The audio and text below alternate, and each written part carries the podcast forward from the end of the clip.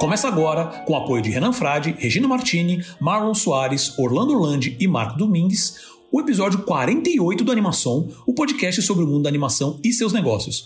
Eu sou Paulo Martini e vindo comigo aqui à bancada virtual hoje, meu amigo Selby Pegoraro. Tudo certo contigo, Selby? Olá, meu amigo Paulo Martini, tudo bem? E aqui estamos nós mais uma vez para discutir os maravilhosos assuntos do mundo da animação. Vamos lá. Com, com informações assim que saíram quentinhas, quentinhas, pegando, pegando a gente no pulo. E é isso. E dito isso, quais são os assuntos dessa edição, Selby? Vamos lá. Hoje a gente vai falar sobre o tal do metaverso e o que animação tem a ver com isso.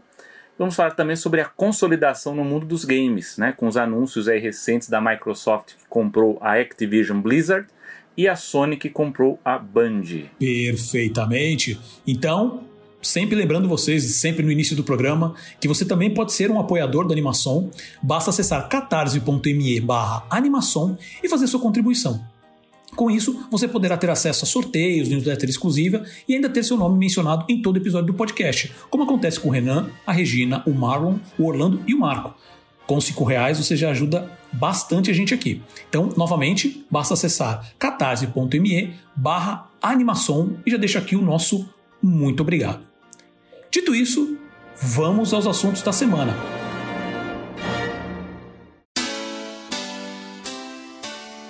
Opa, não. Antes de começar os assuntos da semana, apareceu uma informação, e agora há pouco mesmo, que pegou a gente de surpresa, a gente deu uma pesquisada rápida para tentar entender o que raios aconteceu.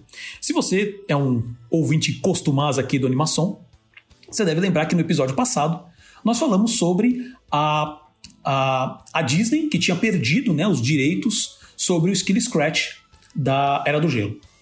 Uh, muita pesquisa, fizemos aqui do nosso lado, conversamos, falamos com vocês, e hoje a Disney anunciou o que a gente até tinha comentado no programa anterior, né? Que a Disney tinha. É, ela já tinha um plano né, de lançar uma série de curtas com Scratch. E, e não, a gente não tinha ouvido falar mais nada. Ele não apareceu no, no último filme, que saiu, né? Exclusivo pro Disney Plus. E com essa informação, a gente achou que tinha, realmente, olha, eles perderam os direitos, vai ficar por isso mesmo. E a gente tinha até comentado que a, que, os, que poderia ser que os direitos ficariam, uh, só estariam, né, a Disney teria perdido esses direitos só nos Estados Unidos. Uh, o, o, que acontece é que saiu hoje, que a Disney anunciou o lançamento da série de curtas para abril, acho que para 13 de abril, se eu não me engano, do, do Scratch Tales, que se chama a série. Né? E tem lá a imagem do, do Skill Scratch normal. E aí você fala, o que raios aconteceu? Uh, eu dei uma procurada, porque realmente foi assim, algumas, uma hora e pouco antes da gente começar aqui a gravar.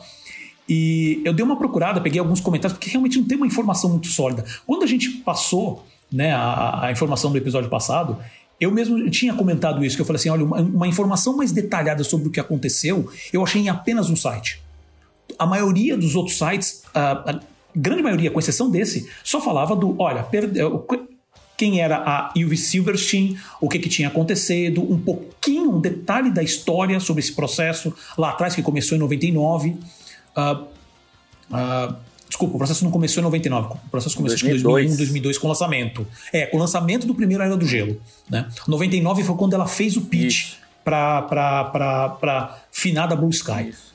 E a, a, maioria dos sites dizia tudo a mesma coisa, com exceção de um que dava um pouco mais deta de detalhes de como foi esse processo. E ainda assim, tinha muitas informações, ah, porque o, o, o, até onde eu procurei eu não consegui achar o processo online. É porque não há nenhum detalhe do acordo, né? Esse que é o, que é o, que é o problema. Procurando algumas informações sobre isso, uh, alguns comentários de pessoas, principalmente no Twitter, é, eles falam possivelmente sobre, uma que... sobre duas questões. Uma que eu acho que tem a ver, mas é só um, um, não impactaria tanto dessa maneira, que é a questão do trademark. Diferente do copyright, o trademark se diz, diz respeito a marcas. E que é qualquer, né, qualquer né, símbolo visual, seja escrito, seja só uma imagem, que ela não tem direitos de autor. Então, uh, por exemplo, o publicitário, né, um designer que cria uma logomarca, a logomarca é de quem pagou, é de quem tem o direito. E não há nenhum tipo de vínculo como existe no vínculo de autor, principalmente no Brasil e alguns outros países. Né? Então a lei de direito autoral também altera um pouco para alguns países, inclusive os Estados Unidos tem algumas diferenças. Né? É, que poderia ter sido isso. Tem uma questão da marca. Você pode registrar os personagens como marca também, mas há, é, há leis que, que, que, impedem que isso aí seja feito, porque senão realmente dá, dá, dá ganho e, e, o autor nunca mais vai ver o, o, o seu personagem. Mas tem um, não sei se é, você quer comentar alguma coisa, porque eu tinha um outro ponto aqui e me deu um branco, mas comenta que aí eu, eu já chego nele. Eu só ia comentar que nessa questão do, dos direitos autorais, é, eu lembrei até do caso, por exemplo, da Branca de Neve, né, que houve uma, uma grande pressa da Disney na, década de 90 é, para lançar na época em VHS, porque eles tinham medo dessa coisa de, de, direitos autorais, porque havia uma perspectiva de que caísse em público em alguns. no, no, no né, na domínio público em alguns países, né? Naquele momento havia, uhum. acho que na Itália, por exemplo, o risco disso acontecer. Então, isso é para exemplificar que há diferenças, né? Então, por isso que, que há um exército de advogados, né, que são espalhados aí pelo mundo para tentar equilibrar né, esses direitos, porque como eu falei, às vezes você, você, você perde direito, você tem o direito de uso desse, desse, dos personagens, ou de um livro, ou de um design num determinado lugar e no outro não, né? Então isso acontece com livro, com, com música, com filme, então com tudo. Mas o que acontece nesse caso é que a gente não, não tinha ideia de qual seria o limite dessa restrição do uso do personagem. Porque se ela ganhou de volta o direito a usar o design, a gente ficava em dúvida sobre o direito de exploração, no caso, por exemplo, dessa nova série, que há muito tempo que a gente não ouvia falar nela, e de repente a Disney anunciou que ela vai estrear no Disney Plus, né? Então, acredito que vá pelo caminho que o Paulo falou mesmo do, do, trademark, do trademark, que a Disney pode sim explorar, principalmente, essas, principalmente esses filmes que já foram produzidos, né? Que eu acredito que essa série já está pronta já há um, algum tempo, né? Perfeito. Mas, e aí agora eu, eu, eu lembrei de qualquer outro ponto, que eu acho que não tem tanto a ver com o trademark, Selby. É. O que que acontece? O que pode ter acontecido, e veja, é, pessoal, ah, você que está nos ouvindo, a, as informações ainda estão muito, muito quebradas, tá? Então, a, a, são conclusões, eu puxo, eu puxo, isso como umas conclusões nossas, então não, não dá para ter 100% de certeza, mas eu achei um ponto que eu achei bem interessante, que é o seguinte, o que a Ilve Silverstein pode ter conseguido de volta é os direitos sobre o design original. Sim, é. Que é, que lembra, que eu até tinha comentado que o, o design é, é, original, o, o, o design da que realmente ficou famoso, do Scratch que a gente conhece hoje, é um design que foi que é completamente diferente né, do design uh, que ela apresentou, que ela fez o pitch. Né? Então, o que, eu, o que eu acredito que tem acontecido é justamente isso. Ela pegou os direitos do design original.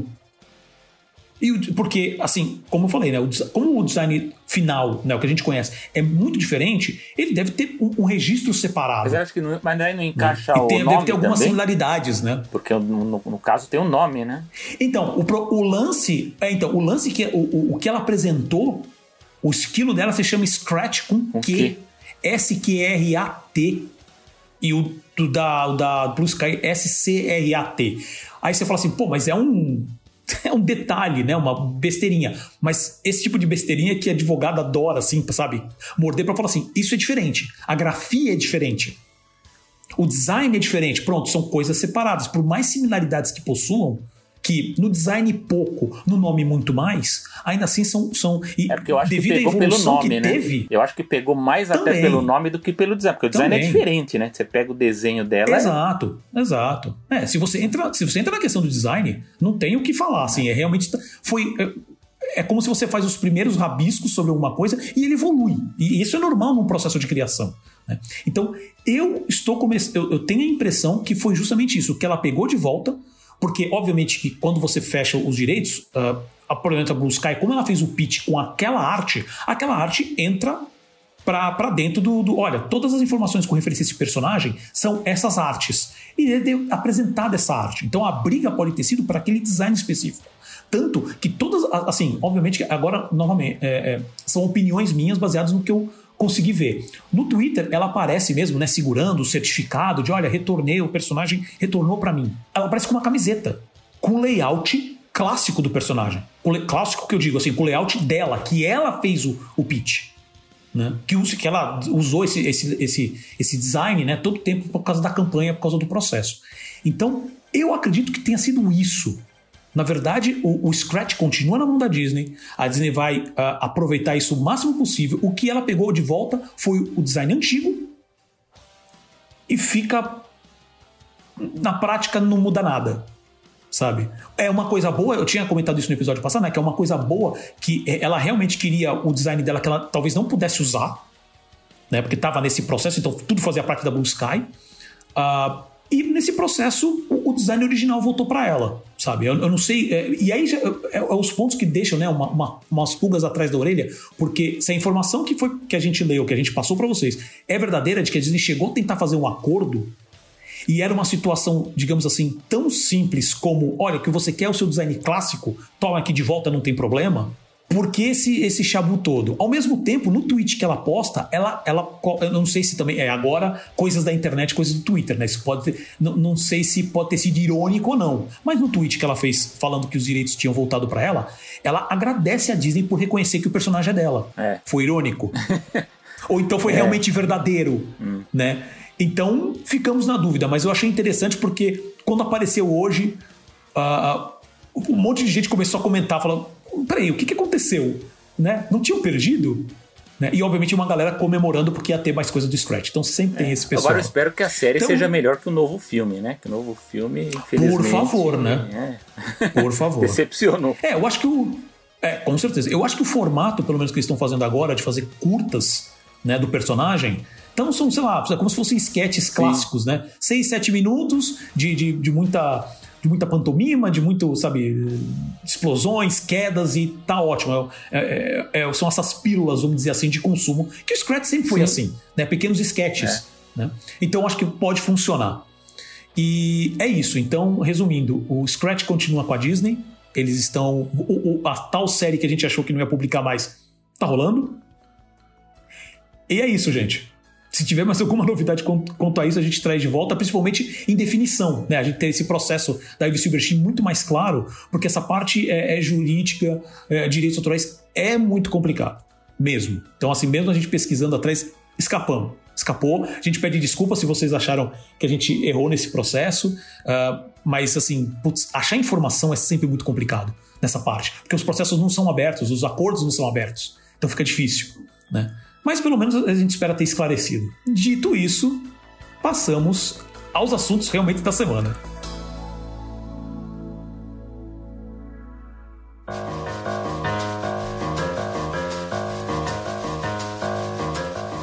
O tal metaverso.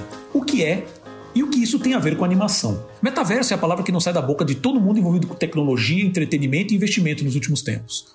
Mesmo não sendo um termo novo, Uh, ele foi originalmente cunhado pelo escritor Neil Stephenson em seu livro Snow Crash, de 92, baseado em um conceito criado pelo escritor William Gibson em sua famosa obra Neuromancer. É, ele ganhou força após a apresentação feita por Mark Zuckerberg é, em outubro de 2021, onde o CEO do Facebook apresentou seus planos para essa dita grande revolução. Mas afinal, o que é o metaverso? Uh, eu começo, uh, acho que falando o seguinte, que acho que é uma maneira de tudo que eu já li, a apresentação que o, que o Zuckerberg fez, uh, o que, que as grandes empresas estão se movimentando para fazer alguma coisa com referência a isso. É, se fala muito, mas o que, que é? Eu acho que a, a imagem mais clara que eu posso colocar na cabeça de quem está nos ouvindo é o filme Ready Player One. Como é que é? O jogador número um né? Que veio aqui pro Brasil, jogador número um, que é dirigido pelo Spielberg e tal. Um filme que eu achei mais ou menos, né? Mas tem gente que fala que ainda assim ele é muito melhor que o livro, mas não é esse o ponto. Mas eu, eu acho que assim, se você é assistiu melhor, sim, eu tenho o livro e é chato é, pra é. ler. Eu tenho lido muitas críticas e falam exatamente isso. Né? Mas assim, eu, eu acho que se você ler o livro, ou talvez principalmente assistir o filme, eu acho que ele dá uma visão muito clara de tudo que eu andei lendo, do que, do que eles querem que o metaverso seja, né? Porque tem muita gente que, que, que é, o que, que é basicamente o que eles querem fazer? Esse grande universo, esse grande universo, né? Grande realidade virtual, onde você teria, onde você seria um avatar lá dentro, onde você poderia fazer o que for, né? É, reuniões de trabalho, é, diversão, simplesmente passatempo, uh, é, sabe, ter experiências virtuais. Sabe-se lá o que tudo isso significa. Né? O que muita gente tem falado é que tem utilizado o termo Web 3.0, se bem que Web 3.0 já usaram muitas vezes antes também, para cada pulo de, de novas, novos recursos da internet. Né? É, mas é o que eles basicamente falam, o que basicamente as pessoas têm falado, assim, muitas matérias que eu li, foi: é uma nova maneira de se navegar e experimentar a internet. Então imagina o, o, o seu processo de usar o browser para você ficar acessando textos e tudo mais, só que agora você está imerso em um universo é, é, realidade virtual. E aí eu uso o Ready Player One porque eu acho que ele é uma uh, de todas as outras referências que a gente pode puxar da cultura pop, como próprio, que aí muita gente deve estar pensando, como Matrix, como é, acho que se não me engano a quarta temporada do Agents of Shield, que é basicamente a mesma coisa que o, que o Matrix. Uh, quem viu a animação The Hollow no Netflix também. É uma animação de crianças acordam uh, no lugar e depois descobrem que eles estão meio que num videogame. Né? Uh, e até mesmo a maneira que você interage como uh, no, no uh, pensando em, em, questão de, de usabilidade, pensando em Minecraft, Roblox, esses mundos abertos. Né? eu acho que o Ready Player One ele exemplifica isso muito melhor, porque você, você é, cria esse ambiente onde está todo mundo o tempo inteiro e tudo gira ali dentro. Se você lembra do filme, você lembra que tem é, muitas pessoas que têm toda a sua economia, as suas economias apostadas em, em, em moedas virtuais dentro do jogo, sabe? Os jogos onde a grande corporação, eu não lembro o nome agora, mas é a grande corporação do, do filme, ela que gerencia tudo isso. E sim, esse é um dos objetivos que o Facebook quer com o metaverso. Ele que foi o primeiro que lançou essa, que levantou essa, essa questão de novo. E deve ter muita gente que deve lembrar, e se não lembra, da questão do Second Life, né? O Second Life, digamos assim, foi pode-se dizer que foi o primeiro passo oficial desse tipo de dessa realidade virtual que todo mundo pensa. Só que acho que uma exemplificação muito clara é o, o, o jogador número um, onde você cria seu avatar, onde está seu mundo inteiro lá dentro, você trabalha lá dentro, você toda a economia, a grande economia do mundo está gerando lá dentro, né? Então você tem às vezes alguns exageros onde a, a, a parte física do mundo é meio caindo aos pedaços, com pequenos bolsões de grande riqueza, que a gente pode entrar no mérito qual é a comparação que a gente tem hoje, tá? Mas assim, que é realmente o, o, movimento financeiro dentro do jogo, onde até acontece logo no começo do filme mesmo, onde acontece alguma coisa lá e um dos personagens ele perde todas as economias que ele tinha, não sei, milhões do jogo, ele perdeu tudo, né? É um jogo lá muito com stakes muito alto, né? Com, com apostas muito altas e ele perde tudo. Então, é, esse, esse metaverso que eles estão querendo fazer, essa realidade virtual, onde você tem age tudo lá dentro, tá? E tem economia lá dentro e basicamente é uma experiência mais, é, mais num outro nível do, da experiência que você tem acessando a internet, tá? E o que eu quero dizer com isso? Obviamente que as grandes empresas, e aí eu vou entrar no mérito da Disney principalmente mas, uh, depois, mas Facebook, uh, Apple, outras empresas já estão rodando nisso. É, já estão pensando, estruturando para isso muito uso de publicidade, eles vão querer, vão querer te impactar com publicidade, vão querer controlar o, a, a, a, moeda virtual. Então, se a gente está falando hoje de criptomoedas, estamos falando hoje de, de uh, ah, NFTs, né? Como que gera essa economia internamente? Como você transforma o seu dinheiro físico no virtual? E quando o virtual começa a se tornar mais valioso do que o físico? Ao mesmo tempo que pode ser, a gente tem escutado, essas, esses dias mesmo saiu, né, é, Selby, acho que você deve ter lido, sobre, uh, não sei, acho que foi 200 milhões de NFTs foram roubados. Hum, sim, sim. Né? Entendeu? Então, uh, como você faz o controle, a privacidade de tudo isso? Né? E, resumindo, do meu lado, essa é a minha visão. Agora eu quero passar para o Selby e falar assim, Selby, o que é que você acha que é essa questão do metaverso? Eu não entendo minimamente nada do que está acontecendo, do que vai ser feito. Não, até, olha, é, é dá para entender um pouco mais do que o NFT, né? O NFT realmente é uma coisa zoada, né? A gente até tentou falar um pouco disso aí, outro, outra edição aí é, é. é complicado. Mas hum. é, o metaverso, acho que para o brasileiro, ou talvez até para pessoas nos outros países, acho que ficou mais conhecida por conta mesmo do anúncio do Facebook, né? O senhor Mark Zuckerberg estava ali numa fase fase bem obscura, né, meio problemática e, e até dizem que ele usou esse anúncio até para dar uma dar uma, uma desviada, né, da, da atenção desses problemas. É, mas a verdade é que há outras empresas que estão, eu acredito, minha opinião, pelo menos do, do que eu tenho lido, que ainda é uma coisa complicada para entender do ponto de vista prático, né, de como é que vai funcionar. Mas eu acho que outras empresas estão um pouco mais avançadas. A Disney é um caso. Eu diria também que a, a Universal, né, que é da Conquest, também tem algumas coisinhas que já, digamos assim, que são os primeiros passos disso. É, mas eu trouxe aqui, até posso até ponderar um pouco esses tópicos de, do que é o, o metaverso que o Paulo comentou.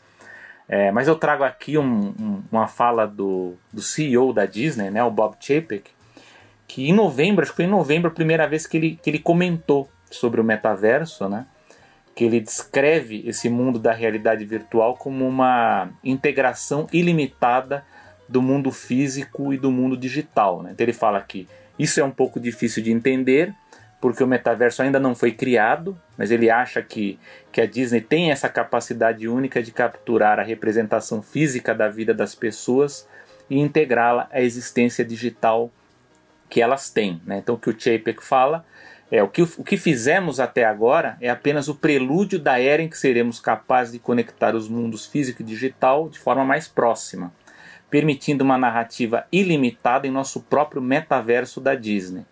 Estamos ansiosos para criar oportunidades incomparáveis para os consumidores e permitindo que eles experimentem tudo que a Disney oferece em nossos produtos e plataformas, não importa onde o consumidor esteja.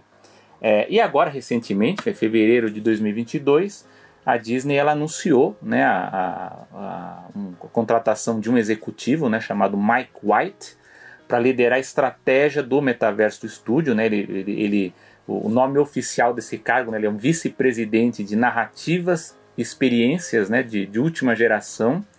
É, isso foi publicado no memorando que, que foi publicado pelo The Hollywood Reporter. Então, tipo que ele fala, né, hoje temos a oportunidade de conectar esses universos e criar um paradigma totalmente novo de como o público experimenta e se envolve nessas histórias. Então, White, ele, esse executivo novo, ele será o responsável por conectar, conectar esses pontos né, entre as iniciativas da empresa que combinam os mundos digitais. Então ele, ele, ele vai estar ali bem atrelado essa, essa divisão do Disney Media Entertainment Distribution. Uh, ele vai cuidar de toda a supervisão da, das equipes né, de tecnologia, engenharia e de produtos para essas experiências digitais ligadas às marcas, né? Então a ABC, ABC News, a Disney, a ESPN, a Marvel, é, a Star Wars, National Geographic, enfim, em todas essas outras.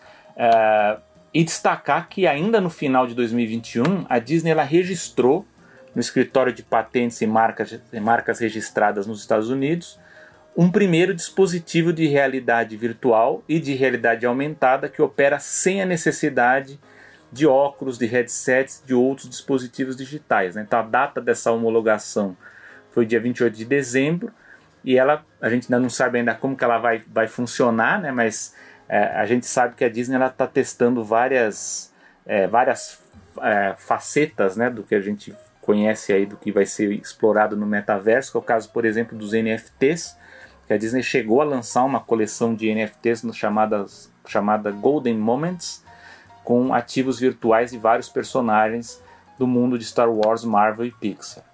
É, como o Paulo comentou, né, agora só para pontuar um pouco né, de, de, em que fase estamos, né, e que o Paulo acho que descreveu bem nessa história do metaverso, que ele é um mundo virtual que espelha o real, né, muitas vezes eles chamam até de, é, é, de mirror world, né, um mundo espelho, né, e ele é um mundo que na, na, nessas primeiras explicações né, que a gente vê nos primeiros exemplos, é, a gente está dentro de um ambiente 3D é, conectado usando algum aparato. Né? Então pode ser um fone de ouvido, pode ser óculos, pode ser relógios conectados, pode ser dispositivos como, por exemplo, a Alexa lá da, da, da, da, da Amazon, enfim, todos esses gadgets né, que você usa para entrar num mundo virtual onde você pode é, interagir em determinados ambientes, determinados universos. Né? É, alguns chamam inclusive até um, um, um, outro termo que seria de você ter um gêmeo digital, né? que você vai ter é, uma versão virtual né, de um objeto, então da sua vida, essa questão do avatar né, que, o, que o Paulo Bendice usou como exemplo o filme Jogador Número 1, um, que para mim acho que talvez seja o exemplo mais assim fácil para a gente entender é, o que seria. Não que a gente vai, vai ficar se matando né, dentro do ambiente virtual, embora eu não duvide disso, né? Porque a gente sabe muito bem que a internet, do jeito que ela é hoje, pessoal já, já não é um ambiente muito bom, né? A gente já quer ficar. A gente já tem vontade de se desligar e não consegue, né? É, há essa, essa coisa especial de você ter a, o metaverso usando uma tecnologia de realidade mista, então que é essa questão da realidade virtual é, e da realidade aumentada. Aí eu acho que o melhor exemplo que a gente tem aqui, que eu acho que principalmente os brasileiros é, conheceram mais de, de, realidade aumentada, é o caso do jogo Pokémon Go, né? Que você, no caso, a gente está tá vendo o nosso ambiente real, mas você está interagindo com, com, com, personagens digitais, né? então você pode interagir com objetos e com elementos de um mundo virtual. Então você pode fazer compras, você pode se comunicar, né? Você pode trocar coisas, né? Negociar também. Então tem é, várias, várias coisas que você pode fazer na, na realidade aumentada. E na realidade virtual, também gente, as pessoas acho que mais conhecem pelo capacete, né? Aquele que você põe aquele óculos, aquele capacete, para você viver essa experiência imersiva. E o grande desafio das empresas é como fazer essa imersão sem a necessidade de todos esses, esses gadgets, né? de, de todas essas, essas ferramentas. Né? Mas o que eu acho interessante, principalmente essa questão da re realidade aumentada, que é da sobreposição é, digital ao real, né? Que a gente, eu acho que isso talvez seja uma das coisas que a, a própria Google tentou fazer também uma época, né, com aquele óculos lá também de tentar impor essa coisa da realidade aumentada, né, enquanto você está visitando uma loja, né, um mercado, tal, aparecem as informações, você poderia comprar ou pedir informações usando aquele, aquele, aquele, aqueles óculos. É, como o Paulo bem disse, o metaverso ele tem algumas é, é, algumas facetas de exploração que eu acho que são, são mais, mais práticas, uma, podem ser praticadas com maior rapidez, é, que é o caso, por exemplo, do que o, o Facebook, né, que, que agora se chama Meta, é, sugeriu, por exemplo, que a criação de workrooms, né, de salas de, de reunião, que você pode, você pode ter uma reunião muito mais interativa e engajada com seus colegas nesse ambiente virtual, né, então, eles propuseram aquela ideia do Horizon Workrooms, é, e aí usando essa coisa dos avatares, mas eu já vi é, discussões interessantes, por exemplo, sobre o mercado imobiliário, como que o metaverso seria uma, uma, uma ferramenta importante nesse, nesse, nesse mercado, e também no dos videogames, né, que a gente vai tratar aqui na nossa segunda pauta principal do programa, que também eu acho que, que a indústria dos games ela vai ter muito também a contribuir né? Talvez seja uma das, da, das pontas de lança nessa história do metaverso, como o próprio Paulo citou também, e eu tinha anotado também como exemplo, que é o, o caso do Second Life, né? Que eu acho que muitos brasileiros tiveram essa experiência, até banco, eu lembro que tinha Bradesco no Second Life, tinha editora, né? Tinha canal de TV, eu não lembro se a MTV também estava dentro, sei que tinha, tinha várias coisas que você podia interagir dentro do, do, do Second Life, e eu acho que a, a, o que a gente vai ver no metaverso é uma versão bem exponenciada, exponenciada disso, né, muito maior, porque aí você vai ter também questão de transações também de criptomoedas, né, blockchain, os NFTs, e também como que, que vai ser essas interações de, de negócio também, né, de, de como as transações elas vão ser é, muito mais avançadas, muito mais complexas do que a gente vê hoje, por exemplo, com games, enfim, com sistemas de, de monetização que a gente vê atualmente. Há problemas que podem acontecer, que a gente já está vislumbrando? Tem, né? Coisas que já ocorrem hoje com a internet 2.0, que a gente mal ainda consegue usar plenamente por conta de todas as dificuldades né, de conexão e tudo mais. Mas o metaverso ele apresenta sim riscos à privacidade, porque ele coleta ainda mais dados do que a internet 2.0.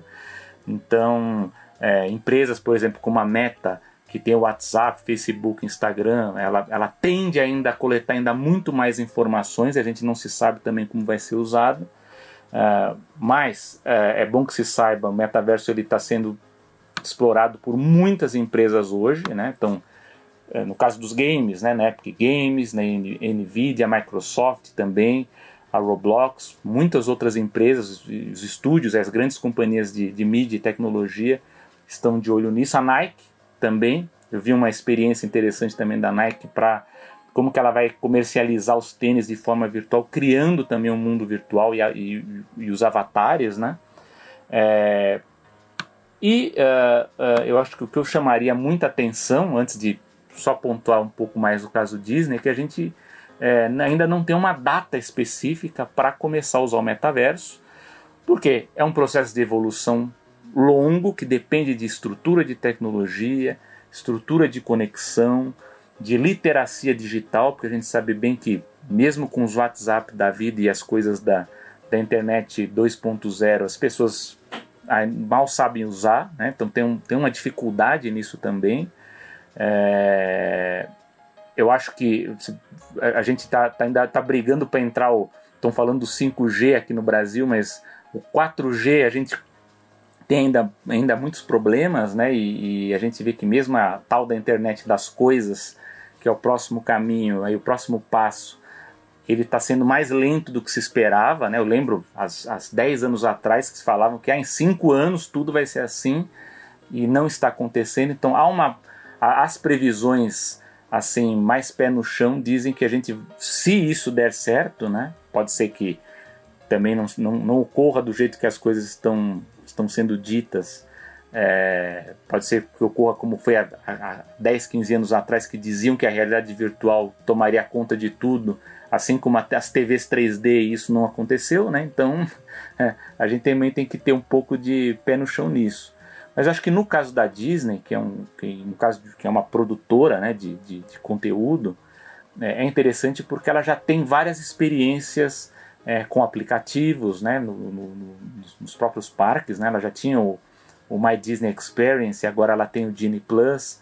Ela tem toda essa coisa também de, de tecnologia de inteligência artificial, que é uma coisa que é muito usada no, no metaverso para tentar oferecer sugestões e, e fazer com que a, a visita da pessoa ela possa ser melhorada, né, ser customizada através dos algoritmos.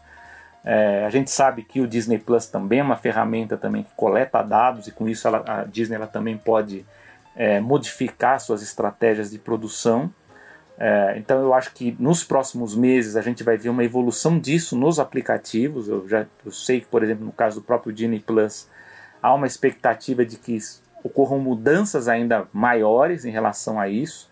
Eles trabalham com fila virtual, com mobile order, né, que são com compras digitais, é, com customização. Então a minha dúvida agora é como que eles vão pegar tudo isso que eles estão, que a Disney está desenvolvendo agora para os parques e para o streaming na construção de um mundo digital. Então eu acho que inclusive talvez seja criada até uma estrutura pra, específica para a criação desse mundo digital, mas ainda há, há muitas dúvidas, né? O, o, a gente viu que o executivo ele assumiu agora em fevereiro de como é que vai ser construído esse mundo. E no caso da Disney, eu acabei de falar também sobre coleta de informações, como que isso se dá também com o público infantil, né? Porque o Paulo mesmo deu exemplo do Second Life. Second Life tinha muitas coisas nefastas acontecendo ali dentro daquele ambiente, né? De pedofilia, de, de assédios, de, de golpes também. Então é uma coisa muito problemática que, que, que eu acho que vai ter que ser vista com muita atenção. Acredito que, que as empresas já estejam vendo isso, mas eu acho que é um grande desafio. Eu, eu acho que eu, eu, só acho que as empresas elas estão tentando vender essa ideia como se fosse para amanhã, né? Eu acho que não. Eu acho que a gente vai passar ainda por várias, vários passos tecnológicos aí de, de uso de aplicativos e de experiências virtuais até que se consiga chegar a esse ambiente de mundo virtual. E aí vai ser interessante ver como que, inclusive, as, as futuras produções é, de filmes e de animações elas vão entrar nesse mundo, né? Se a gente vai poder interagir também com, esse, com, com, com os filmes, com as animações, isso é uma coisa interessante. Já tem algumas, algumas experiências em games nisso, mas é, fica minha, o meu desejo de ver isso como que, que vai ocorrer no mundo virtual. E você, Paulo? Cara, você basicamente cobriu tudo. Então. não, mas assim, acho que tem, tem alguns pontos mas que você não tem vale... dúvidas também sobre rapidez de então, como está sendo anunciado, né? Exato. O, O problema é que é o seguinte, tá todo mundo falando no metaverso, se você pega a explicação de cada um, cada um tá falando uma coisa meio que diferente do é. outro, em questão de objetivo. É falar, cada um, né? cada empresa parece que interpreta o metaverso é, de uma isso. certa forma, até porque cada uma tem um interesse diferente, né? Tem isso também, né? Exato. Exato. O lance vai ser justamente isso, sim, que, é, que é um ponto que eu, eu não vi comentando, que eu acho que é justamente o grande diferencial. Eu já brinquei, não por causa disso, mas de outras situações. Mas, por exemplo, para mim, quando o, um universo virtual for como Matrix, por exemplo, ou for como é, é, é, o próprio jogador número um, hum. né, onde você olha e você está, você tem, a, você está nesse mundo, não uma sensação, não uma ferramenta, você está no mundo. Até lá é muito complicado. Então, essa questão da interface, né? É, é, e eu brinco até com isso, mas é, é, é um exemplo exagerado, mas também é, faz sentido para o que eu quero dizer. No Matrix, ele te joga um negócio dentro do cérebro. Por isso que eu falo que o, Red, que o, que o jogador número um é o melhor exemplo, porque você tem a pessoa interage nesse universo com um monte de equipamento. Ele coloca o óculos, ele coloca aquela roupa que dá a sensação de, de, de choque, de calor, seja o que for, que ele tem uma estrutura que ele pode fingir que ele tá andando, Sim. sabe? Eu imagino coisas assim. Eu realmente imagino coisas assim. Tanto que o projeto no Facebook, ele, ele, ele veio com, depois que o Facebook adquiriu a Oculus, né? Foi, acho que se eu não me engano, em 2000 2013 ou 2014. Hum. Né? E desde então eles vêm fazendo iniciativas para isso e não tem dado certo. Tanto que eu até peguei uma curiosidade aqui que eu achei interessante, que em 2018 o líder do projeto do óculos no Facebook, que era o, J, que é o Jason Rubin, tinha, tinha, escrito um documento de 50 páginas que se chamava The Metaverse. Hum, a primeira sim. menção o metaverso para isso, né? Uh, dentro desse, dessa área de negócios, né? Onde ele diz que o negócio de realidade virtual não havia é, é, funcionado ainda do jeito que eles estavam esperando, mesmo com centenas de milhões investidos, mas que deveria continuar investindo cada vez mais para chegar em um ponto onde os concorrentes não teriam a força para fazer qualquer diferença nesse mercado. Porque seria todo do Facebook barra meta, né? sim, né? Agora que é, que é a empresa. Então, assim, o, quando o Zuckerberg apresentou isso, que as empresas começaram a olhar e falar assim: ah, acho que esse é o futuro, e começaram a, a, a trabalhar para investir. Mas eu acho que cada um ainda não, não entendeu exatamente, ou então eles estão olhando, esperando o projeto do Facebook vir para ver, começar a sair mais informações para eles começarem a trabalhar em cima disso. É. Né? A gente sabe, no caso da Disney mesmo, que a gente está usando sempre uso, como exemplo, porque simplesmente nessa área de entretenimento, ela é referência e é ela que tem hoje força muita força para se o Facebook realmente faz um projeto que dá muito sucesso, né, essa, dessa maneira que eles estão, que eu acabei de explicar, né, que Sim. olha, vamos passar, fazer de uma maneira que nenhuma empresa consegue entrar para fazer diferença, a Disney conseguiria na estrutura que ela tem hoje. Sabe? Pela força dos seus personagens, pela, pelo, pelos dados que você mesmo falou, Selby, pelos dados de, de, de comportamento das pessoas nos parques, como elas interagem com, a, com, com as atrações, com os personagens tudo isso ela teria força para bater de frente. É, hoje, né? hoje, eu, eu acho, a... hoje eu acho que Disney, uhum. Universal, que é a Conquest, Conquest ela usa também aquelas pulseiras, né? Uma ela também usa, usa fila virtual, ou seja, ela já está investindo muito forte em aplicativos de engajamento uhum. e de planejamento. É, é, o streaming também usa isso, né? Porque você também está coletando Sim. dados e usando inteligência artificial. Claro para ah. trabalhar esses dados. E a indústria dos games, que é a nossa próxima pauta. Eu acho que, eu acho uhum. que, que, a, que a parte dessas duas de entretenimento e as, é, e as principais de games, elas já estão com o pezinho na frente. Mas eu não acho que elas estejam com o pé na frente na questão especificamente da construção de um mundo virtual. Mas eu acho que elas estão um, um ou mais passos adiante na construção dessas ferramentas que tornariam possível a criação de um mundo imersivo. Né? Então, porque elas, têm, elas é. trabalham com conteúdo, né? elas, elas, elas têm tecnologia para construir parte gráfica também, né? então todas elas, elas, por isso que eu falo, acho que elas, elas têm as ferramentas na mão e elas já têm algumas coisas adiantadas, né? Mas a gente ainda não sabe uhum. ainda, nem a própria Disney que fala muito, o próprio Bob Chapek que fala muito metaverso, ele não, ele não faz ideia ainda do que é o metaverso, né? É, tu, é uhum. tudo uma então interpretação então, abstrata ainda do, do, do, que é o negócio. Sem dúvida. E é por isso que eu falo que o grande, o grande pulo do gato aí vai ser interface. É. Porque criar um mundo virtual é hiper complicado, mas é algo que dá para se fazer. Assim, eu, eu, entendo hoje com a tecnologia, e, e esse é um dos pontos né, que você também mencionou, que é como que, que isso deve ser um. Uh, todas as, as, as, previsões que eu cheguei a ler fala de um de uma de um nível de processamento de máquina, de, de, de sabe, de capacidade para gerar isso da maneira que eles estão almejando, né? Que, que hoje eu não conseguiria, não nem, nem só em questão do, da interface. É, é para o usuário, mas também em questão de servidor para é. tratar todo esse tipo de. da quantidade de dados que eles vão ter que ficar rodando. Tá? Então, a interface, a maneira como a pessoa vai se interagir com esse mundo é que vai ser o pulo do gato. Aí, o, o, o pessoal dos games, e eu entendo porque que o Facebook acha que tem é, é, essa vantagem, é, sai um pouco na frente, porque o, o, óculos virtual, vamos dizer assim, é o primeiro passo. Sim. E nisso eles têm a tecnologia hoje por trás, eles são dos mais avançados do mercado. Mas mesmo isso, você só o, o óculos que já ajuda, para quem já, já usou alguns desses óculos, é um negócio realmente impressionante, sabe? Mas é muito mais coisa envolvida do que isso.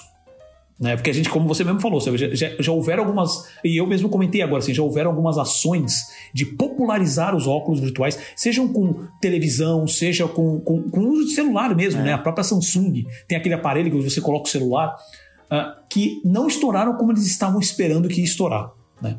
E, dito tudo isso, uh, meio que para encerrar, obviamente, se o Sabe quiser comentar alguma coisa também, por favor, é o seguinte: legal, tudo isso uh, ainda tem muitas dúvidas. Você tem essa questão do, do modelo de negócio de. Uh, uh, ser muito agressivo, a questão de criptomoedas, você tem toda essa questão de parte técnica, a questão da privacidade, que se já é ruim agora, provavelmente vai piorar, a questão de vício, sabe? Da pessoa não conseguir desconectar desse mundo, isso é uma coisa que vai ser super importante, tá? Tem um monte de gente hoje viciado em acessar a internet, Imagina você estar tá realmente num mundo virtual onde você faz o que você quiser. Né? É, você tem é, isso obviamente gera a questão de vício, gera ah, problemas físicos. Você tem a questão de segurança e crimes virtuais que vai impactar e vai impactar forte, sabe? Ah, problemas sociais, o Selby mesmo mencionou isso, questão de ah, como que vai ser essa questão de é, discriminação, preconceito, sabe? Essas, essas que a gente chama de echo chambers, né? Onde você. Que já acontece Sim. no Facebook mesmo, sabe? Onde você fica ali ouvindo só aquilo que você acha certo. Né? Que gerou esses, esses problemas que a gente está enfrentando, problemas políticos que a gente enfrenta hoje. Né? Como que vai ser com referência às leis? Se você está no mundo virtual que não fazem, tecnicamente não fazem parte de, de, de, de governos, como que isso vai aplicar se a, se a empresa é dona desse mundo? Exato. Sabe? Pode parecer, assim, há, tempo, há um pouco tempo atrás, isso parecia coisa de ficção científica. Hoje, mas não. Como a gente é, começa a falar sobre é, é, avanço no espaço, né? Já não é mais ficção científica, gente. Logo, logo, com essa, com essa quantidade de investimento que está sendo feito agora com foguetes que, a princípio, estão né, indo uh, ah, para ficar ao redor, né, só na, na, na, na atmosfera da Terra, uh, começarem realmente a ir para a Lua. Aí você começa a questionar quem é a dona da Lua? como diria o Cebolinha. Quem é o dono da Lua? É, no, caso, né? no caso da, legis, da legislação, é, a gente já tem problemas agora, né? Porque, por exemplo, você Exato. tem Twitter, é, WhatsApp, Facebook, eles criam as próprias regras, né? E a gente, eu acho que quem está ouvindo já deve ter tido essa experiência. Às vezes você tem um post apagado e você não sabe o motivo por que ele foi apagado. Às vezes eles informam, às vezes não. Eles falam, ó, você descumpriu e você não sabe, né? Por quê? Porque é uma regra da Eles empresa. Estamos falando né? de um post, hein? É, então, é, é uma regra de uma um empresa. Só, né? E hoje, no caso do Brasil, e isso eu estou falando de empresas que possuem escritório é, sediado aqui. A gente tem escritórios no Brasil, né? A gente tem o Google, a gente tem o Facebook. Agora, nós temos casos de redes é, que hoje estão se popularizando, né? Que é o caso, por exemplo, do Telegram, que é uma, é uma empresa russa, né? Mas a sede ela fica, se não me engano, em Dubai e ela não tem representação no Brasil. Como é que você controla é, algum crime que aconteça nessa, nessa rede, né? Então eu acho que no caso desses ambientes virtuais, que são coisas ainda muito maiores, muito massivas, como o Paulo bem falou, eu acho que é, nós não temos a estrutura, a infraestrutura de tecnologia, de, de, de, é, de, eu digo do ponto de vista seguro mesmo, de energia e de conexão para a internet hoje, e eu acho que por conta de todo, todo o ambiente virtual, de todo, todas as ferramentas disponíveis, isso vai, vai, vai precisar de muito mais, né? Eu acho que vai cair nesse ponto de discussão de será que teremos que discutir uma legislação internacional? E aí como é que ficam, fica a questão da soberania, né? Da, da, da, das leis de cada país, que é uma coisa que já é discutido há tempos, né? Mas eu acho que isso vai se, vai se intensificar daqui para frente ainda mais, né? Vamos ver. Perfeito. E aí o ponto Perfeito. E aí o ponto final mesmo que eu queria falar é sobre a questão de tudo bem, qual é o impacto disso para no mundo da animação? Quer dizer, o, o, o que que isso impacta? Tirando a questão uh, de como que a gente vai uh, como que a gente vai consumir esse, os conteúdos que vão ter dentro desse universo, né? Então, que nem você falou assim, ah, vamos cons consumir o conteúdo animado interativo. Isso é videogame. Sim. Né? Mas como que vai trabalhar, as, a, o, por exemplo, filmes clássicos? Como que os filmes vão ser pensados, é, vão ser desenvolvidos já pensando nesse mundo? Né? Ah, mas principalmente assim, precisa criar esse universo virtual.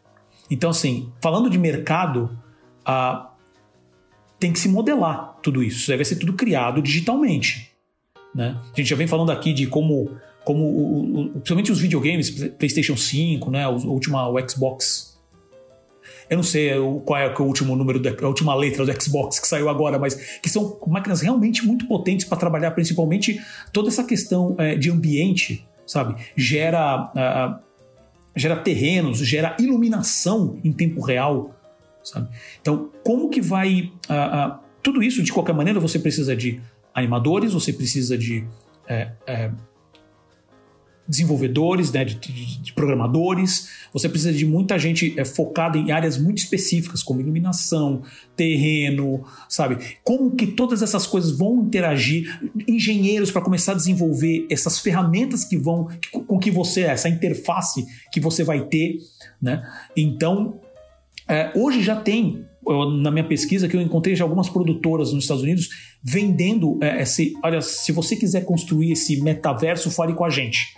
Né? Eu achei dois nomes aqui, que é a Austin Visuals e a Dreamform Studios, que eles vendem isso, mas ao mesmo tempo não, não dá para ter uma ideia exatamente o que, que eles vão fazer. Porque é. ninguém sabe. A gente tá falando agora só de, ó, oh, é um mundo virtual nas últimas, baseado nas últimas tentativas que tiveram com, com, com óculos virtual, esse tipo de coisa. Né? Mas obviamente que eles já estão, marketing dessa brincadeira, né? já estão em cima para faturar. Né?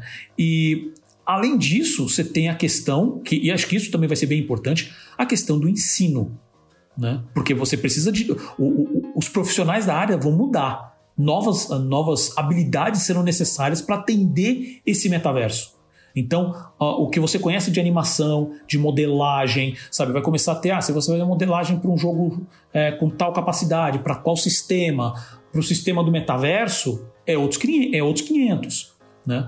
Uh, então, eu acho que vai ter um impacto grande. O problema agora é justamente saber assim, isso vai ser mais um uh, mais um engodo ou não? Isso vai morrer na praia de é. novo ou não? Essa Há é a grande muitos, dúvida. muitos, muitos milhões sendo investidos aqui, tá? Então, não sei. Né? Você pode terminar isso, é um, é um grande não sei, porque é. realmente falta essa definição mais clara das empresas. Então, se prepare que eu acho que o nome metaverso vai continuar gritando muito aí nos próximos meses e anos, Tá? Até a gente ver o primeiro grande projeto sair, ver qual vai ser o impacto, uh, ver outras, as outras empresas olhando e parando todos os projetos por causa disso, entendeu? Então, uh, mas já se preparem porque uh, vai ter um impacto grande nisso. Acho que tem muita gente querendo capitanear em cima. É, eu, eu entendo o pensamento utópico, eu não sei qual é o, os caminhos que precisam chegar até lá, porque o Second Life é, de, é do começo de, do, do, do, dos anos no início, né? No início dos anos 2000.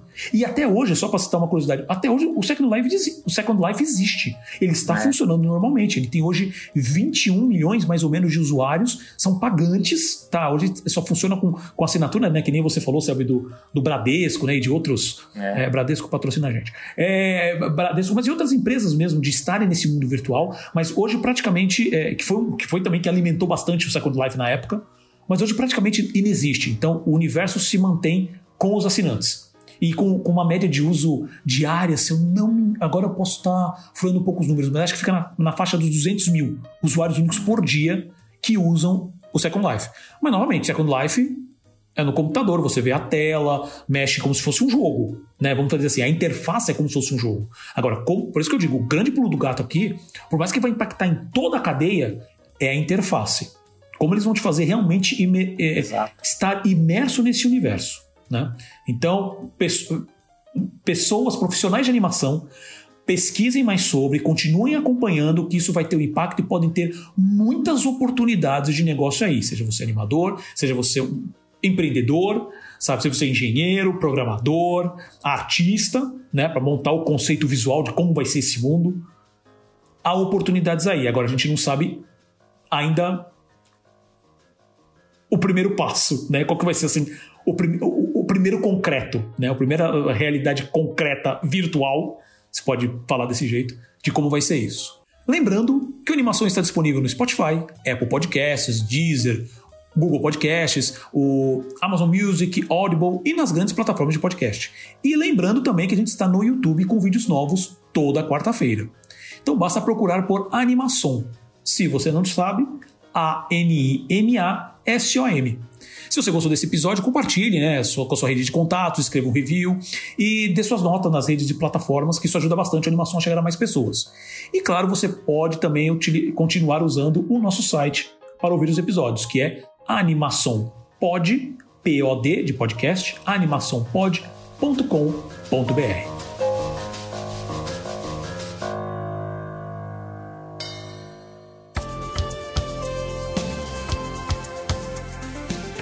Vamos lá para a nossa segunda pauta do programa.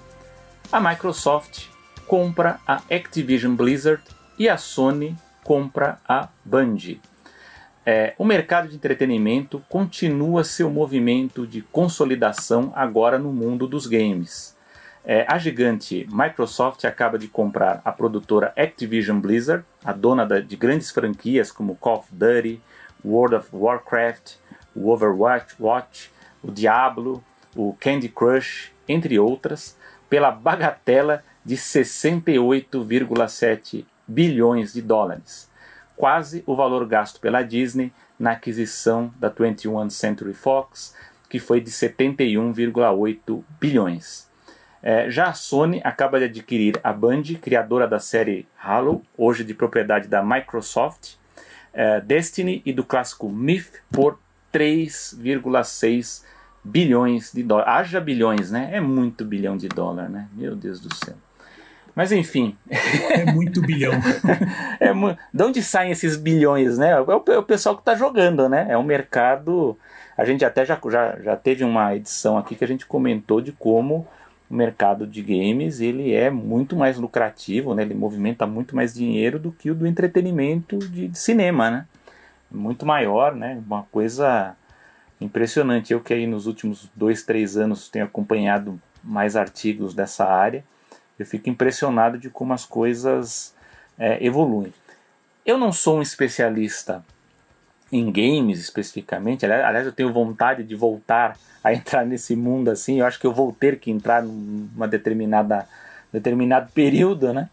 Mas é, eu fico impressionado de como essas movimentações elas ocorrem paralelamente a outras que a gente tem acompanhado. Né? Acho que, que isso cria um diálogo interessante com o que a gente tem falado aí nas últimas edições sobre o mercado do streaming. Né? Então a gente vê que essas duas grandes empresas, né, poderosas empresas, a Microsoft e a Sony, que também é uma produtora de cinema, produtora de, de conteúdo audiovisual, elas mostram como que, essa, como que as empresas elas estão de olho no mundo dos games, também como um, um, um próximo passo para ampliar é, o seu modelo de negócios. Né? É, o que eu posso comentar, assim, eu vou fazer comentários mais breves do que o que eu fiz no do metaverso, é, mas no caso da Sony, né, que a gente viu ela meio que a gente meio na incógnita do que, que ela ia fazer no caso dos, dos, dos animes, né, e agora ela faz esse grande investimento é, no mundo dos games, é, fica a dúvida, por exemplo, de como que ela vai. No, no, ela acaba de comprar né, uma produtora e essa produtora ela diz que vai, vai continuar investindo em, em, em games é, como se fosse ainda do seu próprio estúdio, ou seja, fornecendo para várias plataformas. Mas a gente sabe que a Sony tem o PlayStation, então a gente fica naquela dúvida: será que a Sony ela vai investir 100 milhões de dólares, 150 milhões de dólares num game que não vai ser sua exclusividade, né? Eu acho que há, há, há um movimento para que isso seja mais aberto, embora ela, eu acho que ela vai querer ter um controle muito maior sobre a, a, criação e sobre os direitos desses jogos, né? Mas eu acho que ela vai ter que se abrir. Eu acho que esse movimento, a, a Microsoft, eu acho que ela foi, ela está sendo mais esperta, inclusive até em abrir o jogo para deixar também que, que, os seus usuários é, fiquem mais tranquilos, né? Que por exemplo a, a tinha uma dúvida, por exemplo, se, ela, se a Microsoft iria integrar o Call of Duty e os demais games da Activision ao Xbox Game Pass, né? Que aí, aí você fica naquela dúvida, como que vai ficar a questão é, da monetização de um jogo que fatura muito nesse esquema de, de, de também de, de, de, outras plataformas, né? Então é, já saiu agora no, no, começo do ano, né? A posição do, do chefe, né? Do, do executivo da Xbox o Phil Spencer que afirmou né, que, que, que o jogo ele vai permanecer né, no, no PlayStation, né, mas fica aquela questão, né, porque é, embora vai ser uma coisa aberta né, para outras plataformas, os jogadores da, do PlayStation eles vão ficar à mercê é, da Microsoft. Né? Então, se ela quiser em algum determinado momento, por uma decisão de negócios, ela pode querer tornar tudo exclusivo do Xbox. Né? Então acabou. Aí Aí a gente vai, vai, vai ver qual, qual vai ser a, o, o andamento do, do, do, investimento deles, né, da estratégia deles para isso, mas é, o que a gente vê no momento talvez seja uma, uma coisa mesmo de investir em várias plataformas e ver como que o mercado vai se comportar, mas são movimentos muito interessantes. Paralelamente a eles, é, é também são coisas que estão acontecendo recentemente no mundo dos games, é, tem a empresa a ByteDance, né, que a gente já citou aqui na, na no Animação, que é a dona do TikTok, né, para onde inclusive o, a, a, eles até tinham contratado né, o executivo da Disney de estratégia, que depois acabou sendo demitido. É, ela tinha ganhado uma nova vida depois da saída do, do Kevin Mayer, né? É, e, e, e, tinha investido muito dinheiro em startups e em estúdios de games. Mas agora, no começo do ano, houve a notícia de que a ByteDance pisou no freio e reduziu fortemente o investimento é, em estúdios de, de, de, games, nessas startups, e dizem que agora, dessa vez, foi uma ingerência do governo chinês. Né? Então a gente não, não sabe ainda o que está por trás disso, mas a ByteDance está tendo uma movimentação diferente nesse meio. É, e a Netflix, por sua vez, que também já foi um assunto nosso aqui, é, ela está investindo, ao contrário da ByteDance, ela está investindo cada vez mais é, em muitos estúdios, em muitas produtoras. Ela diz que o videogame ela é um dos objetivos principais agora, que é pra, e ela pretende oferecer o melhor serviço de videogames do mundo, essa é a promessa da Netflix. Mas a gente sabe que há uma série de restrições técnicas a isso, porque até por conta da, da, da infraestrutura do Netflix, provavelmente esses games eles, eles, eles teriam que ser restritos, né? Eu digo, o controle do jogo ao celular ou ao controle remoto, né? E a gente não sabe bem se, se daria para fazer a, a, um, a, no caso da, da, usabilidade além disso, né? No caso de um game na Netflix e também a questão da restrição do streaming, né? Porque você tem que ter por conta até do processamento, você teria que ter esses jogos, é, digamos assim, é, em ambiente amigável com a conexão de streaming da Netflix, né? E, é, é e é também o desafio de também, atualmente, pelo que se sabe, a Netflix ela não tem é, nenhum grande jogo conhecido, né? Algum grande título aí que, que seja a ponta de lança, né? E, e, isso deve pesar porque o modelo de negócio da Netflix, o modelo previsto pelo menos, é aquele que você paga assinatura e você recebe todos os jogos, que é como funciona hoje com o conteúdo dos filmes e das séries. Né? Então, é, são movimentos interessantes. Eu não diria ainda que, que, que é uma consolidação, acho que, como é, a gente disse aqui, a gente está tá tendo movimentações para essa consolidação eu ainda acho que a gente vai ver outros players aí dando as suas, as, as suas estudadas. Eu não duvido que a própria Conquest aí com a Universal e a Disney também se envolvam aí, porque eu acho que, que, que são áreas que, que, que, esses, que essas grandes empresas elas ainda estão em falta. É, mas é, é, é, é, importante ver essa movimentação da Sony e da Microsoft, especialmente porque, sendo uma área que as informações vazam com uma certa facilidade, essas aquisições ocorreram com muita discrição. Assim, ninguém soube realmente quando foi anunciado, é, tomou de surpresa muita gente aí no mundo dos games. E você, Paulo? Perfeito. Uh, na verdade, meu ponto seria o seguinte: uh, nós estamos. Uh, eu acho que eu já comentei já em, em programas anteriores mas isso daqui é mais um exemplo, e, e, já outras, outras ações, outras empresas já estão fazendo investimento em outras e comprando outras também. Essas são os grandes, né? Já estou comentando os grandes usando isso como referência. Que é o que a gente sempre fala assim: consolidação é ruim. Diminui concorrência, é, mais gente é demitida, sabe? E você, e falando em, em, em empresas criativas, você acaba mantendo sempre o mesmo estilo, o mesmo. É, principalmente agora a gente lida muito com franquias, são você sempre as mesmas franquias. Testar coisa nova fica mais difícil, porque é um investimento muito alto para um retorno que você não tem ideia. Né? Com, com, com franquias já conhecidas, você consegue fazer previsões.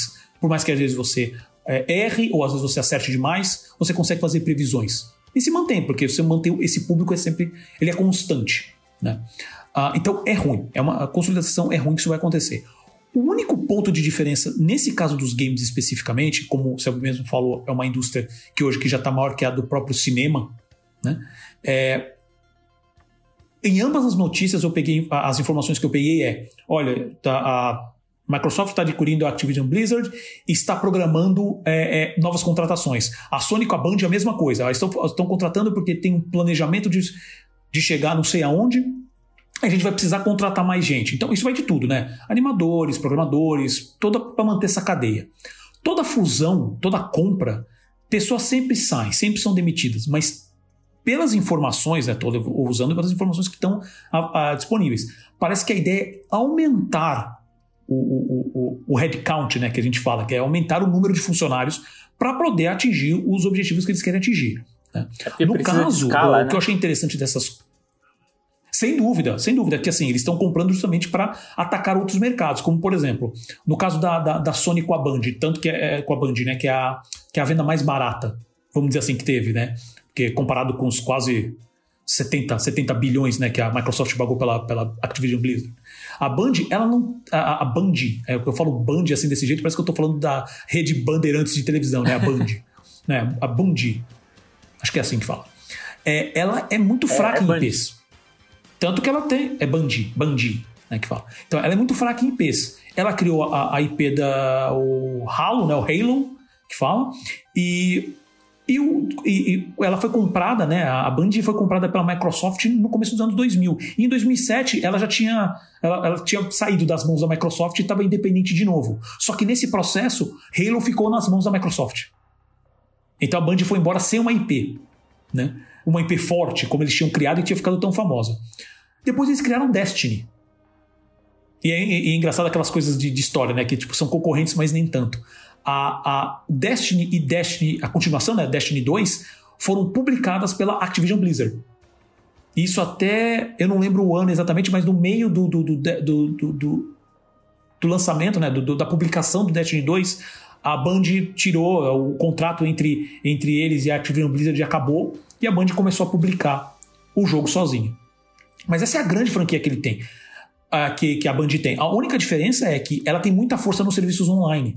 Toda a estrutura online, assim, questão de você fazer jogos multiplayer, né? Os, os MMORPG, né? MMORPG, é, que é os Massive Multiplayer Online RPG.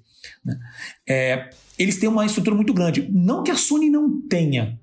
Ela tem a estrutura para isso, mas ela não tem a experiência de como fazer jogos. A maioria dos jogos das produtoras dos jogos da Sony, por mais que você tenha modos online, não é um MMO RPG. E a Band traz essa experiência de dois jogos de muito sucesso, que é o Halo e Destiny. Né? E obviamente que eles estão olhando mais para o futuro, falando assim, o que, que a gente vai poder agora criar de novas IPs, de novas coisas aqui. Né? Que novamente, criar novas IPs é sempre um processo complicado, um processo caro. Mas obviamente que eles estão sempre atrás de uma coisa nova. Esse é o que mantém a indústria funcionando. Né? Porque se fosse só para ficar é, minerando o que já existe, a Disney seria mestre nisso. Eles parariam e conseguiriam manter um, um bom processo. Só que eles sabem que tem que ter renovação. O público está sempre renovando. Né? Então, investimento. Só que investimento tem que ser um negócio muito pensado. Né? E. Bom, agora no caso da, da Microsoft com a, com a Activision Blizzard, pelo amor de Deus. Olha a quantidade que a Micro, de dinheiro que a Microsoft pagou, que basicamente pagou pelas IPs. E o que a gente mencionou aqui, né? O senhor mencionou, são só algumas. Sabe, Overwatch, Diablo, Candy Crush, uh, né? Porque o Candy Crush e todas as, as, até as IPs que não são jogos AAA, né, que falam, que são IPs de mobile, que nem todas também têm essa entrada. A Activision Blizzard comprou a King também no, no meados do, do, de 2010, sabe? E ganhou, e a, a, King também fatura cada vez mais a cada ano, só com o jogo de mobile, né? Então, é, nesse processo todo, o interessante é saber que eles estão realmente fazendo essas aquisições e eles pretendem aumentar a equipe. Isso é bom para você que mexe com games, para você que mexe, é, sabe, com character design, com pixel art, modelagem. E obviamente que eu estou falando isso, uh, eu poderia falar assim, ah, mas isso é só Estados Unidos e tal. Lembrando que hoje tem muitas empresas que estão contratando. Tá, tá, muito mais fácil a empresa de fora contratar pessoas boas, independente do lugar que elas estejam. Então, se você é um profissional, se especialize, continue é, trabalhando, correndo atrás e continue tentando a sorte lá fora. Seja em fóruns, mandando para né, vacas de emprego nos sites, sabe, participando de eventos, mesmo com pandemias e afim. Que sim, gente, pandemia não acabou, tá? abre parênteses, estou falando com o pessoal de São Vicente, fecha parênteses, né? É, a pandemia não acabou, mas assim, é, a tendência agora tem, tem, que continuar tomando cuidado, mas assim, no médio prazo, os eventos vão voltar, a interação pessoal vai, vai voltar a acontecer, e só que o online já está estabelecido. Então aproveitem isso, sabe? Porque é, por mais que a consolidação seja ruim nesse ponto, ah, enquanto o mercado ainda tiver, que ainda tem muito crescimento no mercado de games, é um sucesso para todo mundo que está participando. Né? Então, aproveitem essa chance.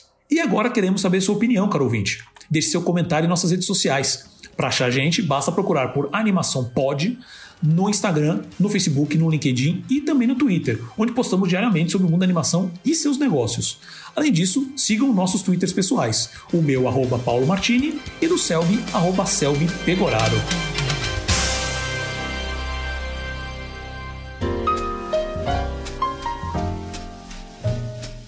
Dito isso, passamos às dicas culturais.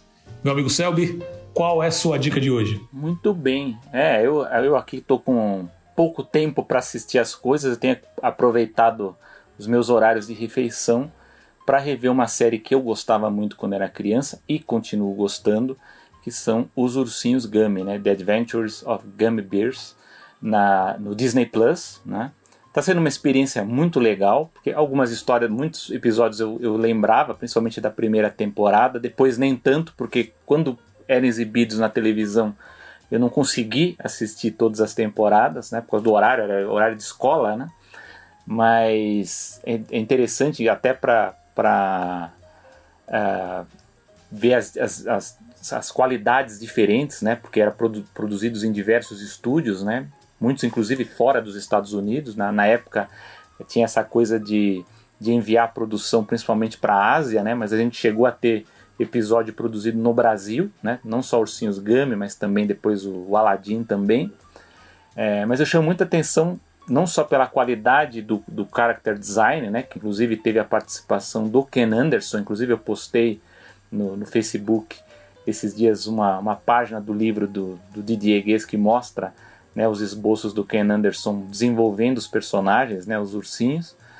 E, mas uma, uma coisa que me chama muita atenção é a, é a tentativa, né, foi, foi, uma das primeiras tentativas da Disney em criar um arco narrativo na série. Né? Então você tem os episódios simples, né, mas você também tem um, um, uma tentativa de criar um arco de história que, que corram por todas as temporadas. Né? Então fica a minha dica aqui dos Ursinhos Gummy no Disney Plus. E você, Paulo? Cara, é, Ursinhos Gummy eu gostava bastante também. Pena que também ele foi uma série. Eu, eu não lembro se ele, ele foi.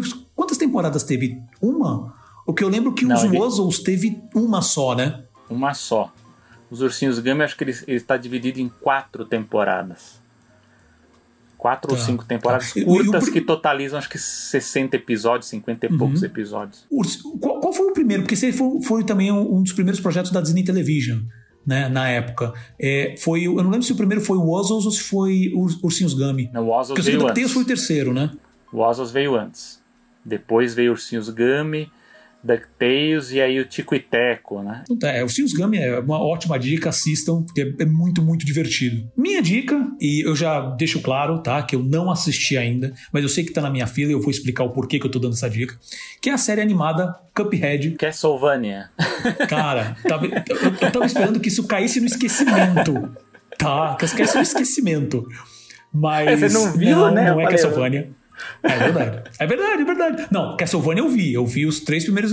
Eu vi a primeira temporada, vamos ah, dizer assim, tá. que são quatro episódios. Né? É, então, a série animada do Cuphead, que estreou agora, esses últimos dias aí no Netflix, que para quem não sabe é baseada num game também, que foi lançado agora também, meados em, de, 2000, de 2010, que o grande lance foi justamente.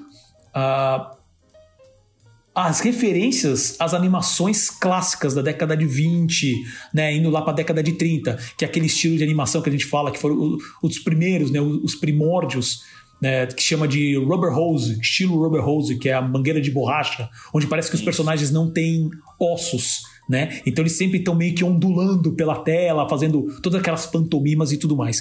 O jogo é visualmente impressionante, tá? É um que também tá na minha fila, eu preciso baixar e jogar aquilo. O pessoal disse que é muito divertido, é, diz que é bem difícil o jogo.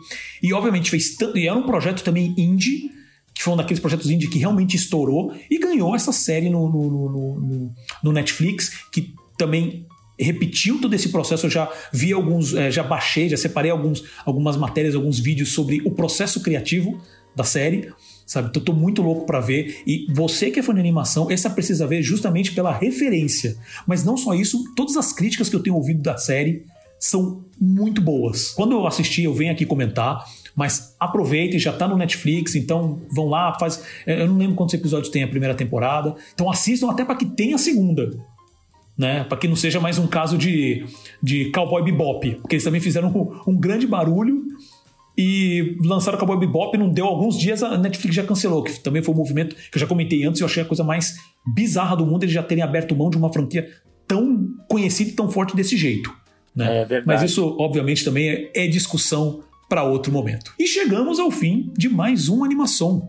Céu, meu amigo, algum comentário final? Não, convidando os nossos amigos a sempre nos procurarem nas nossas redes sociais aí. Nós estamos no Twitter, no Facebook, no Instagram, nós sempre ficamos felizes de ler a opinião, aí as sugestões do pessoal. É sempre bom para a gente ter um termômetro aqui do que a gente vai discutir nos programas. Então, por favor, interajam conosco. Perfeitamente. Então, já deixando aqui os agradecimentos ao Gustavo Pinheiro, é, responsável pela edição, edição de som e design, Bruno Fernandes, produtor de conteúdo e mídias sociais, Ana Martini, direção e edição de vídeo, aos nossos apoiadores Renan Frade, Regina Martini, Marlon Soares, Orlando Orlandi e Marco Domingues, a você, caro ouvinte, que nos ouve e prestigia cada edição, e claro, ao meu amigo de bancada, Selby Pegoraro.